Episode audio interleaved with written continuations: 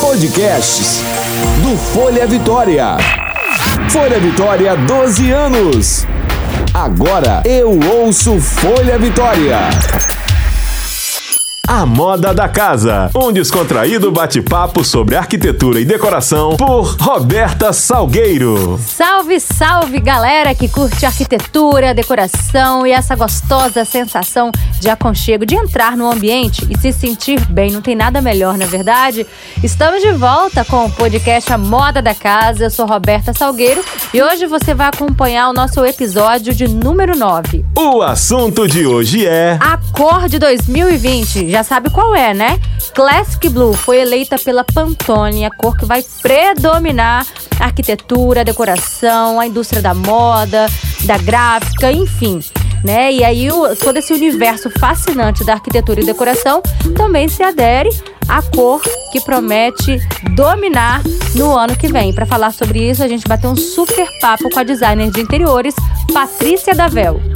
Para começo de conversa, estou aqui do lado da designer de interiores, Patrícia Davel, e eu tô olhando pro sapato dela.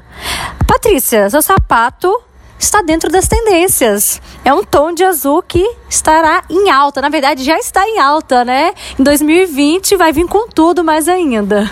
Pois é, um Scarpan Classic Blue.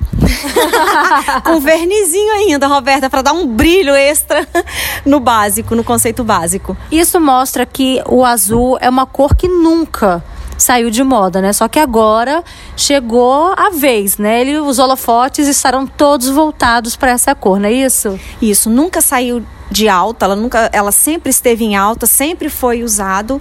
É, tinha antigamente um preconceito sobre o azul é masculino, rosa é feminino, e hoje a gente não vive isso mais. Até falando ainda da composição que eu tô, eu tô com o azul jeans e o rosa, por acaso. Pois é, gente, a blusa da, da Patrícia é um tom rosé, é, o sapato, como a gente já falou, né, azul, a calça jeans também no, na tonalidade, né, azul. Enfim, isso mostra que as cores estão aí para serem usadas de diversas formas, inclusive, né, a gente está vivendo aí essa questão também do color block, né, que é a mistura de diversos tons, sem mais aquele padrão.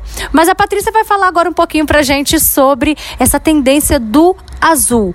Classic Blue, que foi eleita pela Pantone como a cor de 2020, né, Patrícia? Isso, Roberta. É, é muito bem-vinda, né? Essa cor, ela é muito bem-vinda porque ela tem formas de ser explorada. É, então, hoje, como eu digo, a gente não tem mais que ficar limitando lugares para se usar um tom desse. Como é um tom clássico, ele acaba sendo um azul sóbrio, mais fechado, e é realmente o significado que a Pantone vem buscando, é, a questão da solidez, é, como eu disse, ele é um, um, sóbrio, a gente quer equilíbrio, então o azul pela Pantone mesmo, até pesquisa... Transmite confiança, né? Exatamente, né? transmite confiança. E é tudo que a gente está precisando no que estamos vivendo. No mundo, né, Patrícia? No mundo. O que o mundo está passando, que não é só nosso país, mas o mundo está passando. Então eles foram muito felizes no que eles trouxeram. Então, só explicando aí também para os nossos ouvintes, a Pantone, gente, é uma empresa norte-americana, né? Ela fica em Nova Jersey e ela estuda o comportamento da sociedade, analisa para onde os sentimentos estão caminhando e como a gente sabe, a cor, ela tem o poder de trazer sensações, de transmitir sentimentos.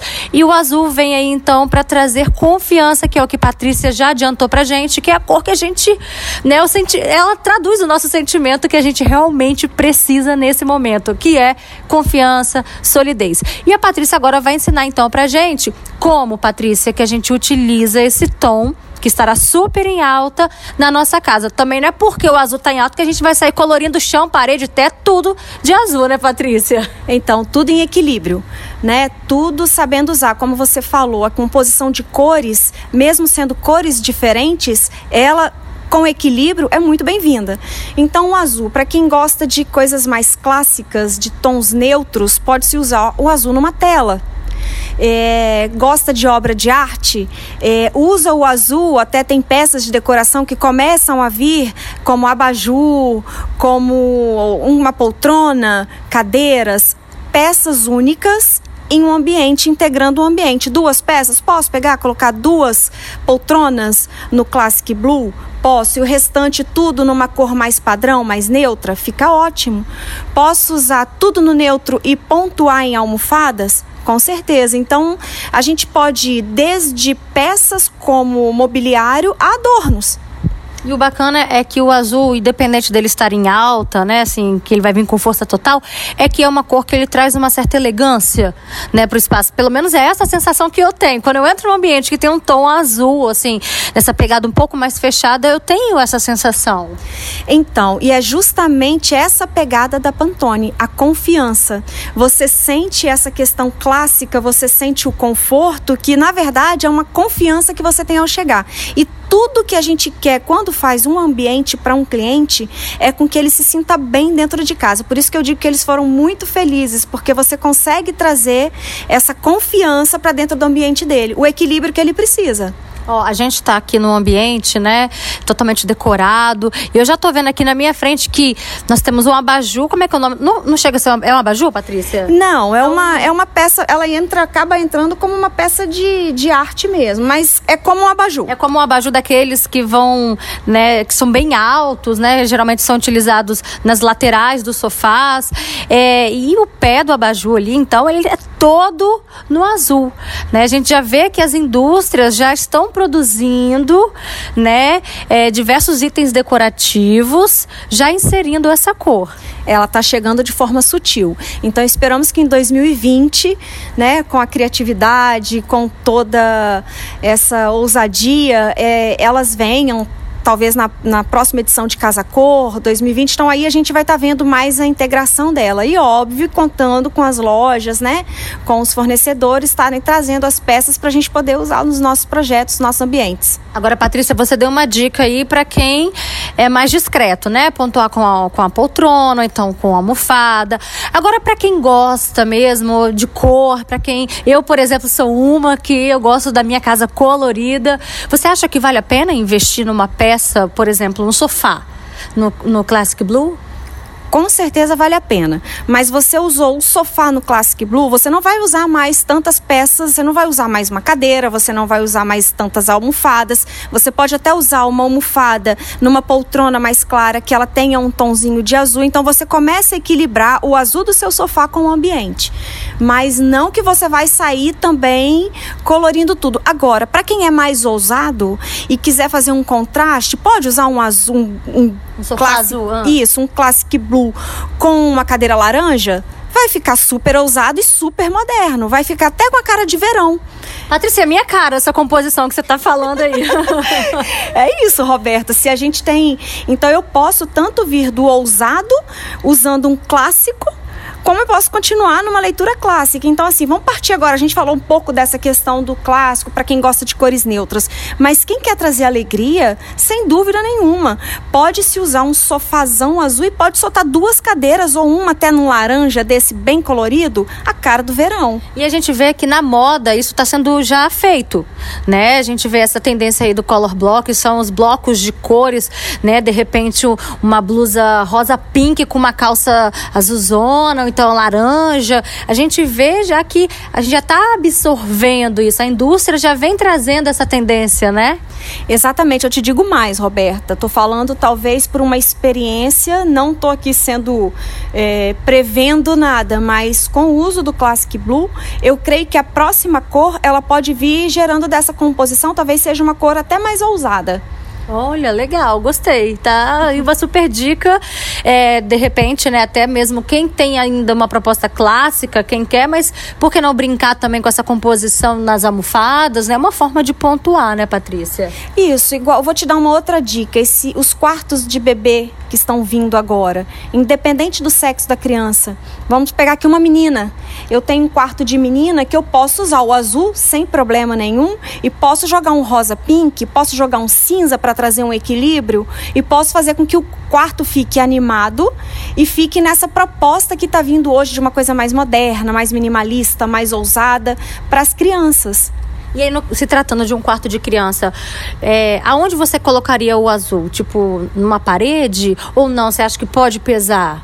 Eu colocaria até num berço. No... Ai, que linda, adorei. Colocaria até num berço. Usaria talvez numa poltrona, num puff, usaria talvez na roupa de cama, mas daria.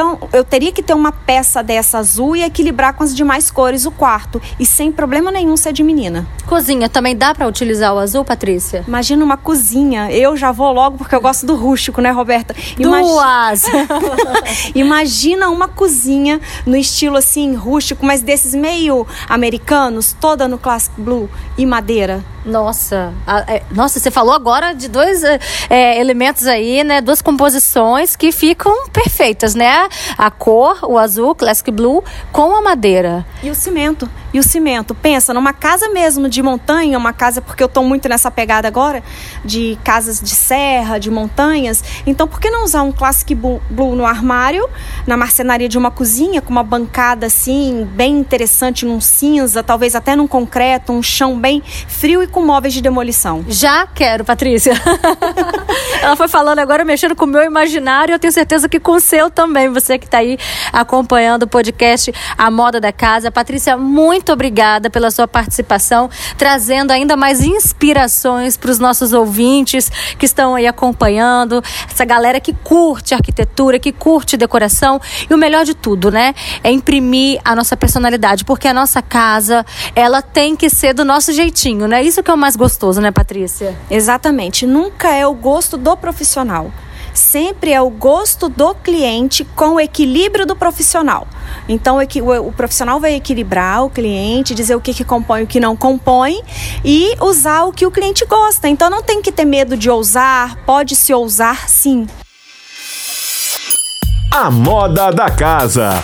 Como eu amo, gente, falar de coisas boas, levar é, inspirações para vocês, ideias, soluções para a gente melhorar a nossa casa, né? Para a gente sempre estar tá imprimindo a nossa personalidade dentro das tendências, é, atualizando o nosso habitat transformar sempre a nossa casa no melhor lugar do mundo, porque não tem nada mais gostoso do que a gente se sentir aconchegante, né? No nosso espaço, no nosso lar. Isso é bom demais. Então, esse foi o podcast A Moda da Casa, o episódio número 9. E na semana que vem nós estaremos de volta. Um super beijo!